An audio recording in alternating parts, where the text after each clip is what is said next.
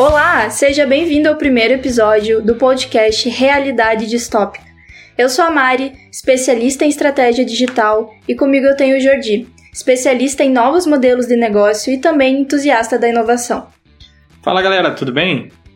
Nesse primeiro episódio do nosso podcast, a gente não poderia ignorar a situação em que a gente vive e o momento de mercado em que a gente está passando. E olha, talvez você não conheça o conceito de mundo VUCA, mas eu tenho certeza que você vive dentro dele. E ao longo do episódio você vai entender todo esse processo de mudança, porque é justamente sobre ele em que a gente vai falar. Essa mudança que está afetando nós como profissionais, como empresas, como sociedade e também como a gente percebe essa mudança e como a gente se adapta e se reinventa frente a essa mudança. Então, para começar, Jordi, vamos lá. Que mudança é essa que a gente está vivendo hoje? Nossa, que bomba! Mas, beleza. Eu, eu tava escutando aqui e eu tava pensando, não no que tá acontecendo de fato agora, mas o, o que já vinha acontecendo. A, a gente já sabia que as coisas estavam mudando, né? Então, a gente vê muito sendo falado sobre transformação digital, a gente tem as startups que mudaram radicalmente como a gente consome alguns produtos. Então, tipo, não é novidade que as coisas estavam mudando.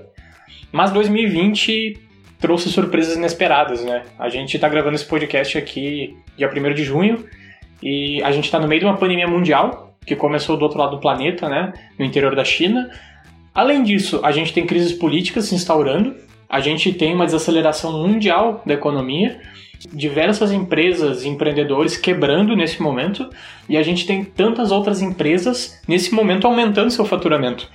Então, é, é curioso ver como as coisas mudaram de paradigma de cenário tão rápido nesse processo. Então, além de todo esse cenário pandêmico, além de toda essa instabilidade econômica, além de toda essa mudança social e convulsão social que a gente está vivendo agora por tudo que está passando, e toda essa mudança empresarial também que vem nesse processo, né? Tem muitas empresas que nunca imaginaram precisar usar home office e no meio desse todo esse processo eles tiveram que adotar. E não só adotar, eles viram benefícios nisso. Então, quando eu olho para esse momento que a gente está vivendo, tem muita mudança acontecendo ao mesmo tempo e todas elas se influenciam. Mas eu acho que o que define para mim toda essa mudança é, é, é cataclisma. Para mim seria algo que está criando uma certa ruptura. Então a gente está saindo do que era para algo que vai ser novo, vai ser diferente, mas ainda não está pronto. Então eu não sei ao certo quais vão ser os resultados finais disso, mas obviamente a gente não vai viver como a gente vivia antes. Eu acho que isso está muito claro para todo mundo. Agora o ponto é como eu me adapto a essa realidade para conseguir sair daqui, né? É, já diziam os sábios antigos, a única certeza é a mudança. E a gente vive essa mudança sem dúvida nenhuma desde os tempos passados e a gente vive essa dualidade sem saber o que será o futuro e imaginando o que será o futuro desde os tempos antigos. Se a gente olhar a literatura, a arte, toda a expressão artística do passado, eles já tentavam imaginar como seria o século XX como seria 2000, como seria 2020, 2030 e a gente continua a imaginar o futuro. Eu gosto do De Volta pro Futuro. Ele era bem mais legal do que a gente tá vivendo. Tinha skate voador? Tinha. Não que não tenha hoje. A, a tecnologia já existe, só não é comercial, é uma pena. E essas pessoas elas já imaginavam de fato como seria esse futuro. E se você deu uma lida nesse período sobre 1984, Admirável Mundo Novo, Neuromancer ou tantos outros escritos dessa época que fazem essa, esse vislumbre do que seria o futuro, talvez você tenha percebido que geralmente existe um paralelo entre o avanço tecnológico e o aumento da capacidade de processamento da tecnologia com uma decadência social, como uma, um colapso da sociedade. E tudo isso, talvez a gente encontre um paralelo nos dias de hoje. A gente vê um, um aumento e um avanço da tecnologia de forma muito vertiginosa, aumentando a capacidade do que jamais se for possível pensar em fazer. Hoje o nosso aparelhinho que a gente carrega no nosso bolso, nosso celular, ele é muito mais poderoso do que computadores de guerra que foram utilizados no período passado. Então a gente tem esse avanço ao mesmo tempo em que hoje a gente enfrenta todos esses colapsos sociais, tão fortes, não só no nosso país, mas também em nível internacional. Então, sem dúvida, planejamentos empresariais ou planejamentos de carreira não conseguem suportar no longo prazo sem ter alteração, sem ter flexibilidade. Esse tipo de planejamento de 10, 20, 30 e aí vai anos não tem mais como existir hoje, eles não suportam essa mudança, esse cenário flexível e esse tal desse mundo VUCA, que ele significa justamente esse cenário que é tão volátil, que é incerto, que é complexo, que é ambíguo. Isso significa dizer que não basta ser um bom projetista de cenários, mesmo assim você não consegue observar todos esses parâmetros e mudanças. E por isso que a gente fala sempre, bate muito em cima da tecla sobre trabalhar com objetivos, mas ser flexível na realização, ser flexível no como. Porque se não tiver esse espaço para mudança, de fato não há espaço para sobrevivência de mercado. Eu gosto daquela frase que, de fato, eu não sei quem é o autor, mas que é tenha objetivos de longo prazo e planejamento de curto prazo. Porque no curto prazo as coisas mudam. Então, quando a gente fala curto prazo, é tipo uma semana. Sabe, tu vai ter imprevisto na tua semana. Então, se tu tiver os objetivos bem delineados e, e, e toda aquela ideia de tenho meus objetivos, mas eu encaixo eles e eu, eu sou flexível com eles durante a minha semana, uh, eu acho uma ideia muito interessante para isso. Só que eu acho que quando a gente vai levar isso para uma empresa, a empresa ela ainda está naquele modelo que é ah, rígido, mas rígido de uma forma uh, tão estruturada que a gente não consegue fazer isso. É quase impossível tu mudar um planejamento depois que o CEO passou a caneta, já fez a assinatura. Tu mudar a cabeça desse cara, mesmo que seja realmente só uma mudança de postura, é muito difícil. E eu acho que é um pouco disso que a gente está vivendo agora. A gente está com uma crise que está uh, cada vez mais se acentuando e todos esses empresários, empresários de médio grande porte, eles estão com muita dificuldade de realmente se adaptar a esse momento. Isso especialmente porque são enfrentados novos desafios. Então, se vê cada vez mais, por exemplo, agora essa corrida pelo digital. O digital virou o novo ouro. E empresas que antes não vislumbravam no marketing digital o passo mais simples dentro de um processo de transformação digital, que é de fato digitalizar a empresa, que é como se você fizesse um scanner na sua empresa e levasse ela para o digital, hoje as empresas correram atrás disso depois desse período de isolamento e esse período de necessidade de que seus próprios colaboradores ficassem dentro de suas casas. Então se teve essa necessidade de opa, como que eu vou readaptar toda a minha comunicação organizacional, todo o meu processo, todos os meus padrões, tudo que eu construí de forma tão estruturada para que as pessoas seguissem esse passo a passo e agora tudo isso caiu por terra e eu preciso criar algo novo, algo que seja flexível e adaptável para a realidade desse, desse meu colaborador que vai trabalhar de casa.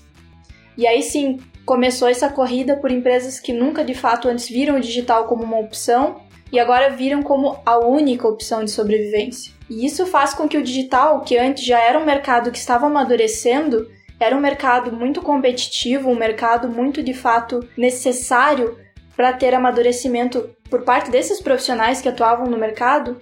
Hoje é muito mais difícil atuar no digital. Esse período de pandemia fez com que o mercado inchasse de forma muito grande. Então, nós, por exemplo, que já atuávamos dentro do digital, percebemos essa mudança. Mais produtores de conteúdo, mais estratégias de marketing, mais cursos gratuitos e pagos, mais empresas trazendo suas operações para o digital, e isso inflou muito o mercado. E a gente vê que essa, esse processo de mudança acelerou em anos o processo de mudança de transformação digital que a gente vinha comparando o que ia acontecer em termos globais. E isso é preocupante ao mesmo tempo em que é interessante, ao mesmo tempo em que projeta novos cenários, novas oportunidades e novas preocupações.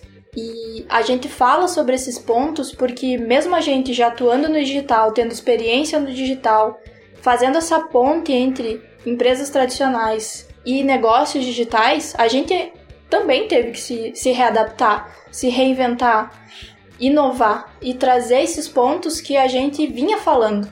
Isso é desafiador mesmo quando você sabe fazer. Cara, é difícil olhar todo esse cenário e, e ao meu ver, não se desesperar. Por quê? Porque tu precisa mudar, mas ninguém tem a resposta para qual mudança vai ser positiva. Não tem manual. Não tem manual? E daí tu olha para esse cenário e fica tipo, ok, se eu não fizer nada, eu morro. Mas se eu tomar uma decisão errada, eu também posso morrer. E aí tu fica. Cara, tu fica contra a parede. E eu acho que esse, esse cenário, ele, ele acontece principalmente agora, nesse momento de pandemia e dificuldade econômica, não que não acontecesse antes, mas agora está inflado e, e, eu acho que está mais explícito exatamente porque de vários anos para cá as pessoas vinham negando esse processo de transformação e de adaptação. Todo mundo sabia que o digital estava ali, né? O digital estava dando dinheiro, tinha gente ganhando muito dinheiro no digital e obviamente muitas empresas queriam passar por esse processo, mas elas não estavam dispostas a fazer o sacrifício necessário para passar por isso, que é muitas vezes abrir mão de certo controle para começar a ter, tentar coisas novas. E agora elas não têm escolha. E eu acho que esse processo de não ter escolha é exatamente porque elas escolheram por tanto tempo não fazer nada. Porque existem outras empresas que estão fazendo isso, elas já, elas já tinham esse processo um pouco mais maduro. Podia ser incipiente, mas elas já tinham começado. Só que ao mesmo tempo, a gente tem que lembrar que empresa é uma ideia. Se tu tirar pessoas de dentro da empresa, não sobra nada. No máximo que sobra são algumas máquinas e alguns processos. Então a gente está falando de fato de mudar pessoas. Se eu quero fazer um processo de mudança, de readaptação, eu vou ter que readaptar toda a minha equipe, todas as pessoas vão ter que aprender a trabalhar de uma nova forma. E eu acho que isso é muito difícil, principalmente quando tu está num momento de crise. Por quê? Porque as pessoas se sentem fragilizadas e de maneiras tão diferentes. E isso, obviamente, impacta na velocidade de mudança que tu pode fazer. Se tu é um profissional hoje e tu não se sente seguro para fazer as mudanças necessárias que a empresa está te solicitando ou para readaptar esse momento, é óbvio que vai ficar muito mais complicado dar esse passo rumo ao digital. Sem dúvida, porque quando a gente está falando sobre empresas, e essa é uma visão que compartilhamos, é que empresas são feitas de pessoas. Não importa se é uma, duas, vinte, quinhentas, dez mil pessoas, todas fazem parte de um ecossistema que é essa esse organismo que se torna vivo a partir do momento que tem pessoas. E sem dúvida, esse momento social em que a gente vive fragiliza todo mundo. Nem todo mundo é adaptável e consegue trabalhar em estilo home office. Muitos desenvolvem muitos problemas por trabalhar nesse novo modelo. Muitos têm um perfil bem mais ordeiro e bem mais organizado e bem mais uh, específico dentro das tarefas que tem que realizar e acaba acontecendo vários problemas. E isso envolve problemas de liderança, problemas de cultura organizacional, problemas que muitas vezes acabam depois impactando o futuro profissional dessa pessoa. Então, para além de decisões empresariais, a gente leva junto decisões humanas, decisões sobre vidas de pessoas. E por isso que é tão tênue nesse momento tomar qualquer decisão de mudança. E por isso que é tão difícil tomar qualquer decisão de fato de fazer uma transformação, seja ela digital ou não, de fazer uma decisão de fazer um investimento empresarial ou não, de ter uma corte ou redução de salários, são todas decisões muito difíceis. E quando eu falo isso, especificamente dizendo de empresas que de fato levam isso a cabo dentro da sua cultura e de fato se importam com suas pessoas. Porque a gente bem sabe, isso não é padrão dentro da comunicação organizacional das empresas, e infelizmente ainda tem muitas empresas que de fato não levam as pessoas como seu maior ativo empresarial. E é por isso que muitas acabam muitas vezes perdendo talentos, perdendo oportunidades, perdendo parceiros por não entender que tudo no mundo dos negócios, no final, é sobre as pessoas que estão envolvidas nele. Ainda mais agora, né? Eu tava ouvindo tu falar e eu tava pensando. E eu acho que uma coisa que deixa muito explícito isso para mim é a diferença de o que a gente chama de gestão tradicional, ou gestão cascata, e a gestão ágil, ou os novos modelos de gestão, né? Existem vários nomes. Mas, de forma geral, a gente tinha um modo de fazer as coisas que era o tradicional. Então, a gente tinha divisão entre trabalho e casa, a gente tinha divisão entre horas no trabalho, responsabilidades do trabalho e casa, e isso vem no modelo tradicional, né? E nesse modelo tradicional a gente tinha uma coisa que era a, a ideia de tempo é dinheiro ou a ideia de que tempo se traduz em dinheiro de alguma forma, que é Uh, se eu produzo na minha linha de produção 10 peças por hora e eu aumentar essa linha de produção para 20 peças por hora, eu vou produzir mais, automaticamente se eu produzo mais, eu vou vender mais, eu ganho mais. Só que essa é uma lógica que funcionava muito bem quando a gente estava num processo industrial que vem ali até nos anos 2000. a partir do momento que a gente começa a ter mais tecnologia, e principalmente internet, quando a gente começa a, a popularizar o uso da internet, começa a entender que a internet pode ser um meio para que a gente consiga aumentar a nossa cadência, aumentar os nossos fluxos de clientes e também conseguir fazer dinheiro com informação, eu acho que isso é um ponto relevante.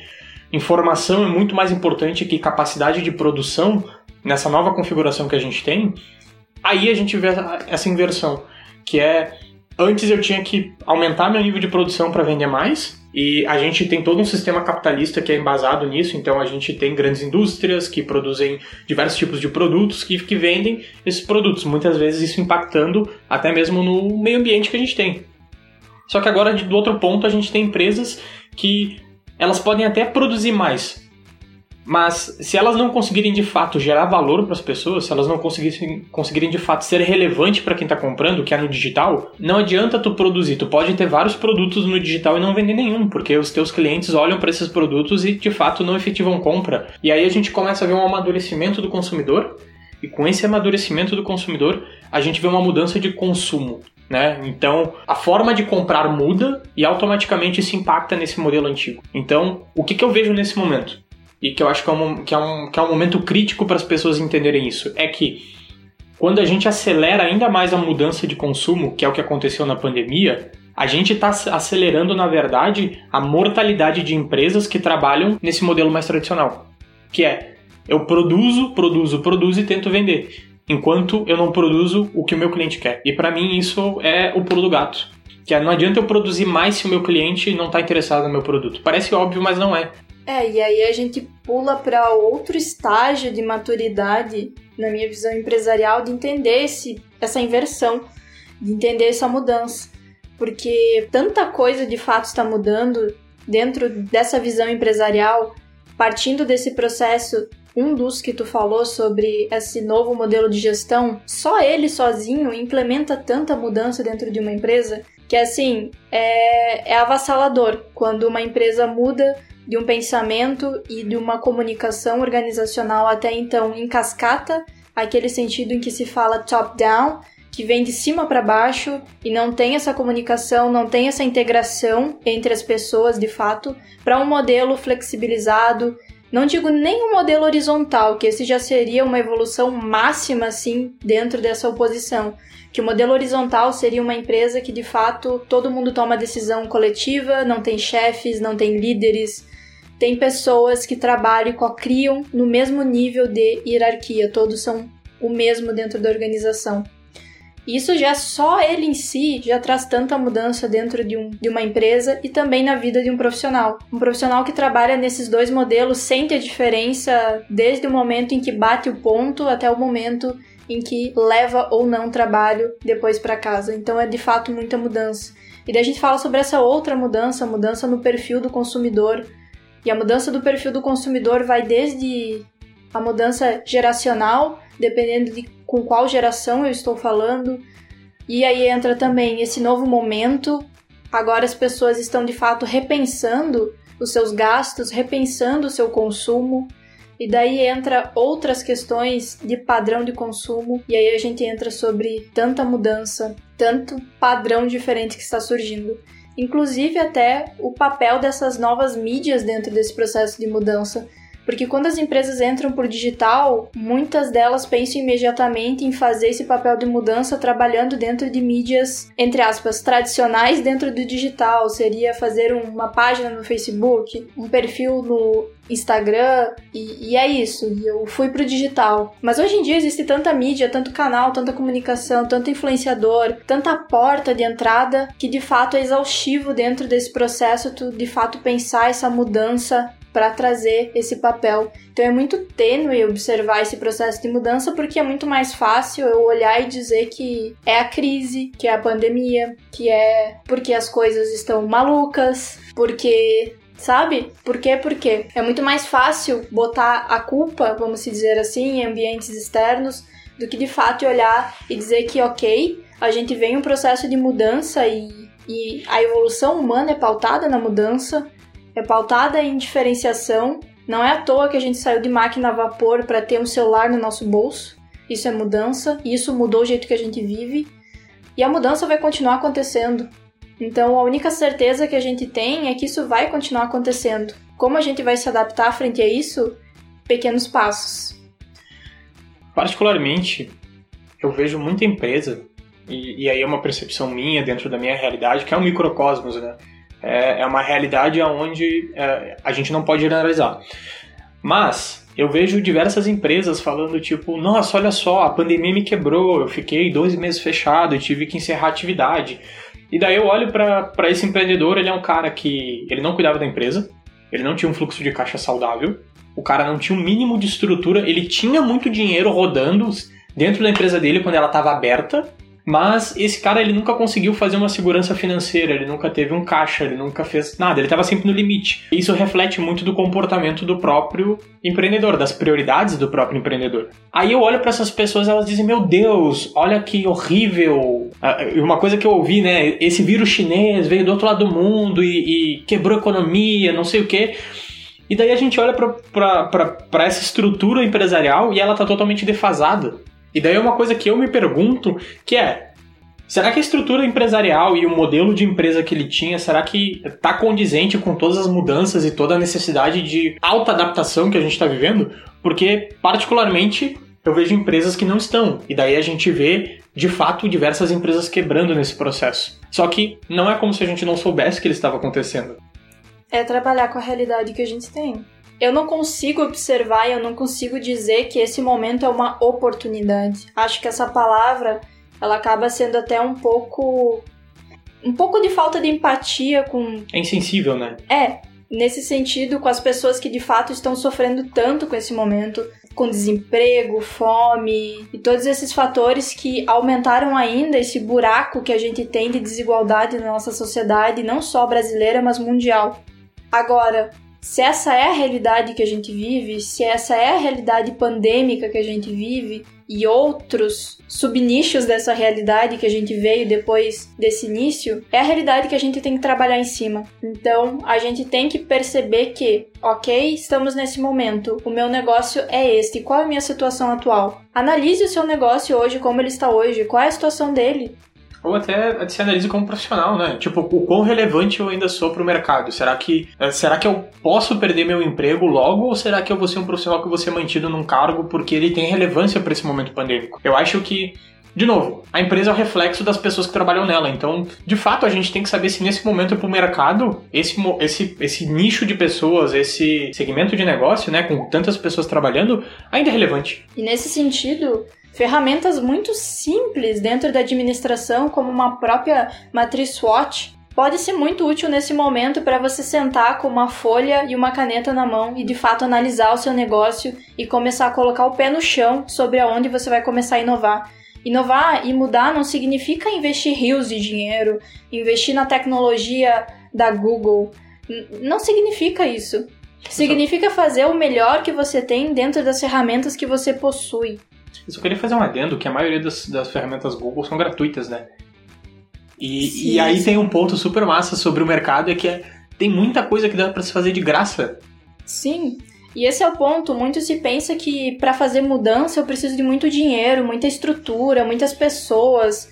E na verdade, muitas vezes isso não condiz com a real necessidade que se tem. Se você é uma empresa gigantesca, multinacional, com milhares de funcionários, aí sim, a sua mudança vai investir muito dinheiro, muito capital, muito recurso.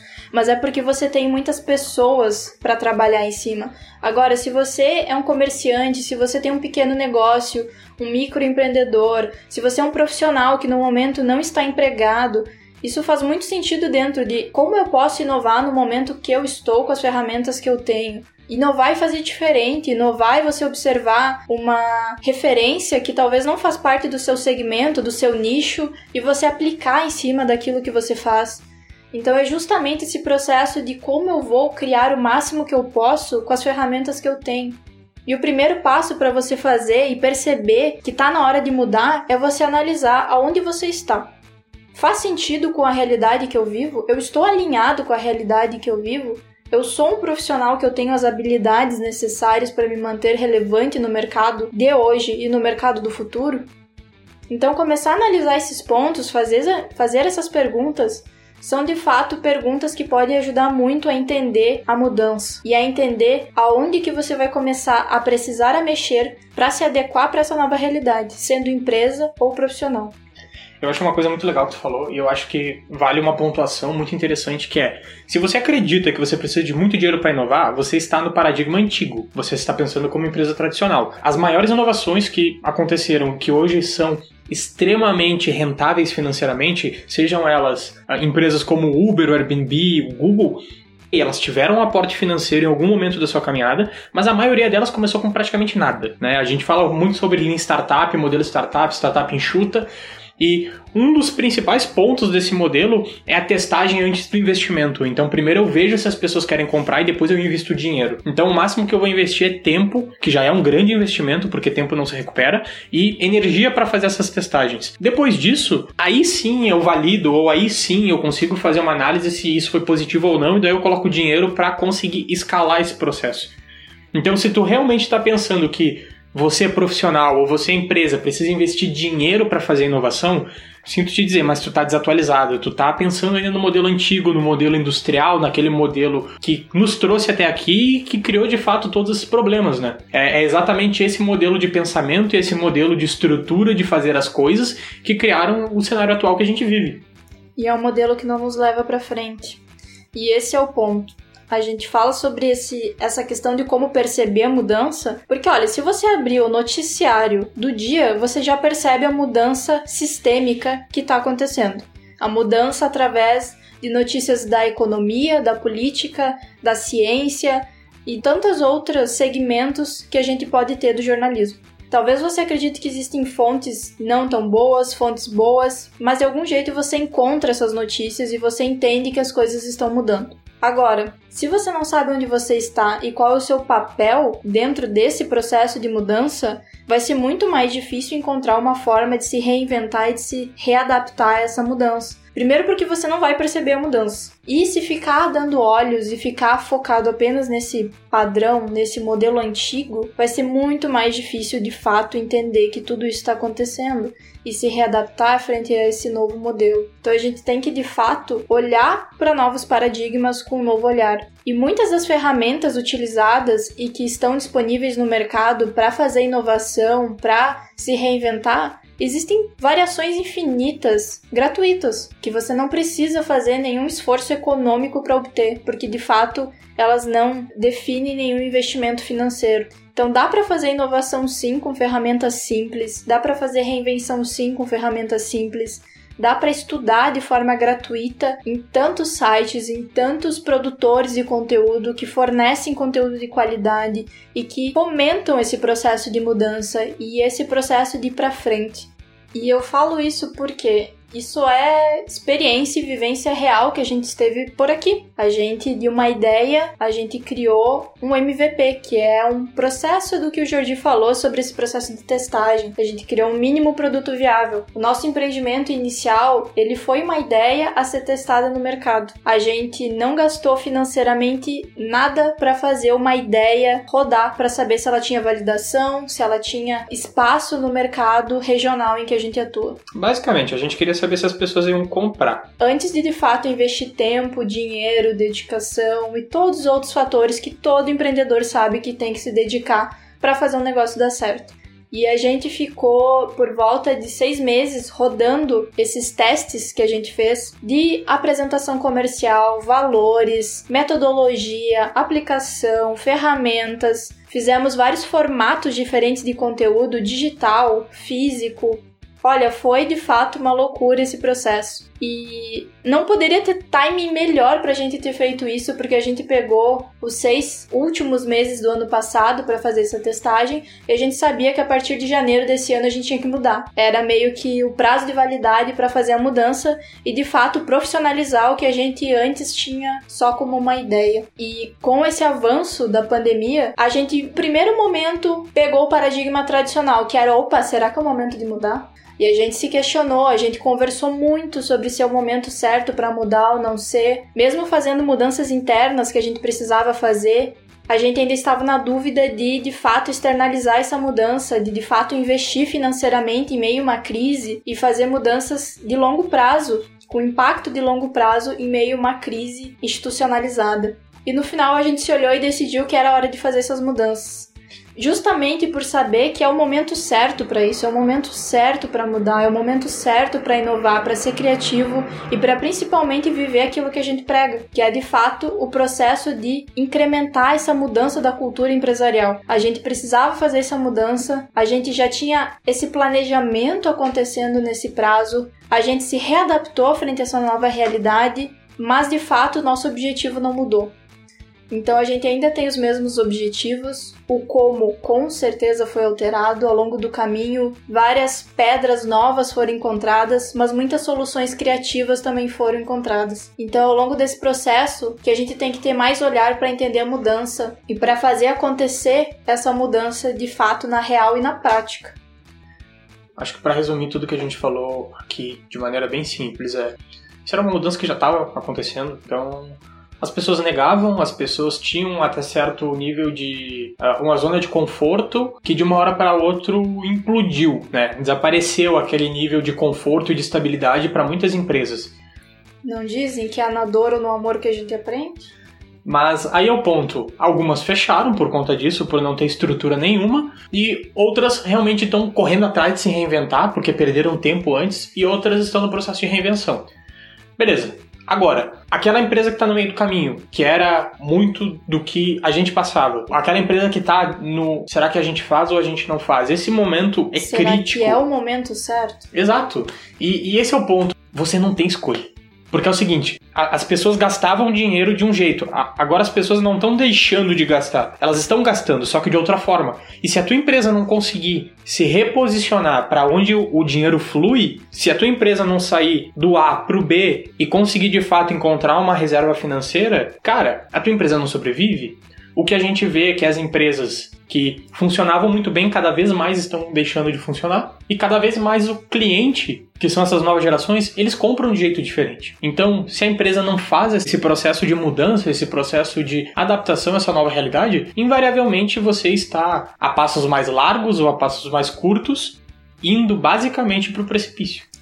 E olha, não precisa olhar para muito longe quando você quiser observar como mudou o padrão de consumo. Olhe para o seu próprio. Comece a observar como você consumia 10 anos atrás e como você consome hoje. Você consegue lembrar aonde você estava, o que você consumia, o que você vestia, aonde você ia para se divertir. Todos esses pontos do seu consumo Faz um exercício de menor tempo, então, se você não lembra dentro de 10 anos, mas dentro de desses seis meses, como era o seu consumo no início do ano, então, onde você ia para se divertir, como você chegava ao seu trabalho. Comece a pensar em todos esses padrões que você tinha no seu dia a dia e olhe para agora. Se você aumentar esse microsistema que é o seu padrão individual de consumo, você vai entender que não é só você que mudou. Todo mundo mudou em algum nível, algum fator do trabalho, do dia a dia, do consumo, do planejamento. Em menor ou maior escala, todo mundo foi afetado e teve que ter alteração dentro desse processo, desse novo momento de mercado que a gente vive. Então esse exercício possibilita que você entenda um pouco mais de como é essa mudança do perfil do consumidor. E se você quiser levar isso além, você pode olhar para os seus concorrentes, o que, que eles estão fazendo dentro do seu segmento, dentro do seu nicho? Como eles se reinventaram? É muito difícil muitas vezes a gente pensar quando a gente já tem algo pronto. Ah, o meu produto é esse. E pensar fora dessa caixa, pensar uma nova forma de entregar esse produto, de criar uma experiência sobre esse produto ou de iniciar um novo produto, às vezes é muito difícil porque a gente fica dentro de uma caixa de conforto ou dentro de uma caixa de segurança, imaginando que aquele é o melhor caminho, continuar com o que eu já conheço. E se você olhar para o redor e perceber o que, que os seus concorrentes estão fazendo, como eles estão inovando e perceber que muitas vezes são coisas muito simples, aí você vai começar a pegar o processo de mudança e aos poucos você vai perceber que não vai mais precisar olhar o concorrente porque você vai conseguir de fato criar essa inovação dentro do seu ambiente de trabalho. E eu percebo isso, por exemplo, não só dentro do ambiente empresarial, que é um ambiente onde trabalhamos diretamente B2B, mas também dentro de um exemplo muito simples, que é dentro do LinkedIn. Eu observei uma evolução e uma criatividade cada vez maior das pessoas ao fazerem seus currículos. Antes o tradicional era um currículo folha 4, aquele ponto tradicional de experiências, contato, e cada vez mais eu fui vendo uma evolução, uma criatividade, uma inovação na hora de se apresentar através do currículo. E ali eu percebo que é esse o ponto, é esse o ponto que não precisa fazer demais, fazer muito ou ter as ferramentas mais mirabolantes, a ideia mais fora da caixa, mas é aquilo que faz sentido dentro das ferramentas que você tem. E lá dentro do LinkedIn eu percebi isso. Mesmo profissionais estando sem emprego naquele momento, eles se reinventaram e inovaram ao fazer um novo formato de apresentação profissional. Então isso é incrível, perceber essa inovação, essa mudança em pequenos pontos. Observar empresas que antes não tinham experiência e agora começam a trazer experiência para o cliente. Em vez dela entregar apenas seu produto, ela entrega o produto com um pequeno bilhete por cliente. Isso já é algo a mais, algo que, que essa pessoa não esperava, algo que essa pessoa não pagou. E a partir daí começa a se criar inovação e a partir daí se começa a criar a reinvenção, tanto empresarial quanto profissional. Porque especialmente quando você trabalha dentro de uma empresa, a empresa não é a única coisa que existe no mundo. A sua carreira vai antes e depois dessa empresa. Então toda essa experiência que você pega, a inovação que você implementa dentro dessa empresa, faz parte dessa trajetória que você vai ter e que você vai poder levar para outra empresa ou para o seu próprio empreendimento se você quiser fazer. Jordi, e agora para finalizar,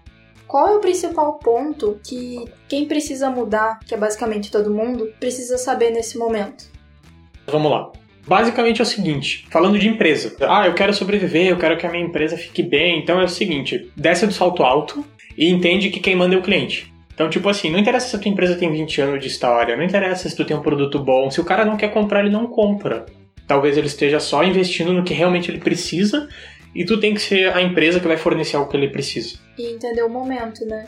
Muitas vezes você vende um produto, mas talvez nesse momento você possa vender um conhecimento. Você possa não necessariamente vender, mas ajudar ele. Então, talvez se você vende, por exemplo, cosméticos, talvez não seja o melhor momento para as pessoas comprarem cosméticos, mas talvez você possa produzir um conteúdo falando como fazer um cuidado com a pele caseiro em casa. Isso vai ajudar seu cliente e ele vai lembrar de você depois disso.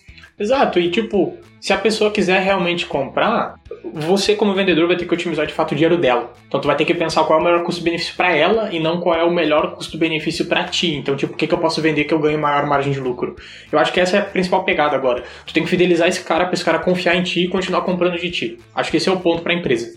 E a segunda, que é para profissionais, acho que o primeiro ponto é não pira, né? Acho uhum. que o primeiro ponto é, é realmente não pira, né? A gente tá vendo agora pessoas presas dentro de casa, muitas estão em quarentena há muito tempo, e isso tem um impacto sobre a, a saúde psicológica e a saúde sentimental das pessoas. Então, né, é um momento, e o momento passa. Então não é porque agora tu foi desligado da empresa que você nunca mais vai ter emprego. Não é, não é esse o ponto. Acho que a brincadeira. Isso vai manchar o histórico profissional. Exato, como se fosse tipo, nossa, a empresa que eu trabalhei 20 anos me demitiu, olha que, que profissional ruim que eu sou. Não, pô, tu ficou lá 20 anos, tem um motivo te ter ficado lá 20 anos. Isso é interessante porque tem uma frase que ronda muito o ambiente artístico que é separar a arte do artista. Não é porque um evento isolado, como uma demissão nesse momento, ou como uma falha, um erro nesse momento, ou como uma incapacidade que muitas vezes nós sentimos de aprender algo novo, aquela coisa, ah, na quarentena eu vou aprender alemão, francês e programação. Complicado e não é porque nesse momento a gente não consegue fazer tudo que a gente deseja e do jeito que a gente deseja, do jeito que a gente planeja, que a gente não é capaz, ou que a gente não consegue, ou que não dá certo. Então, essa máxima de separar a arte do artista significa que aquilo que tu produz não significa o que tu é. Significa o que dentro daquele momento tu conseguiu fazer ou produzir, o resultado dentro daquelas condições que tu entregou. Agora, você é um indivíduo e o seu resultado é dentro de um contexto. E é isso que nesse momento eu acho relevante que todos nós tenhamos ciência. É um momento social muito delicado, a gente está passando por muitos momentos e muitas situações muito complexas e a gente precisa ter muita calma nessa hora para entender esse processo de separação que o momento traz. É um momento muito único que a gente vive em muito tempo. Então, para profissionais hoje que estão procurando se recolocar, não pira e foca de fato no que tu tem que fazer e no que realmente vai te recolocar no mercado. E cuida com a pressão que tu coloca em cima de ti. A gente sabe que a pressão financeira é muito forte, a gente sabe que a gente tem muitos altos e baixos, mas se tu de fato botar muita pressão em cima de ti de conseguir um emprego rápido, da forma perfeita, é muito difícil que tu se sinta bem o suficiente para expor todas as qualidades que tu tem na frente de um recrutador. Esses são pontos que têm que ser avaliados. Não adianta tu se botar pressão e nesse momento não adianta também você focar tanto no resultado. Foca na execução e foca em entender que é um momento atípico. Você, ser humaninho que escutou até o final nosso podcast, muito obrigada. Fico muito feliz que você nos acompanhou até o fim dessa primeira jornada, experiência nova que passamos desse novo formato de conteúdo. Nos acompanhem nas nossas outras mídias, elas estarão todas na descrição para que vocês nos acompanhem em outros formatos. E por favor, não deixem de comentar, dar feedbacks, contribuir com a discussão que mais interessa para vocês. Em meio a tantos desafios democráticos que a gente vive hoje, tenha certeza que aqui sim é um espaço democrático, de livre discussão e também de muita argumentação. Então, compartilhe com a gente e co-crie com a gente esse conjunto de conteúdos que a gente vai trazer ao longo do tempo. Muito obrigada por nos ouvir até o final e até a próxima. Até mais, galera. Até a próxima.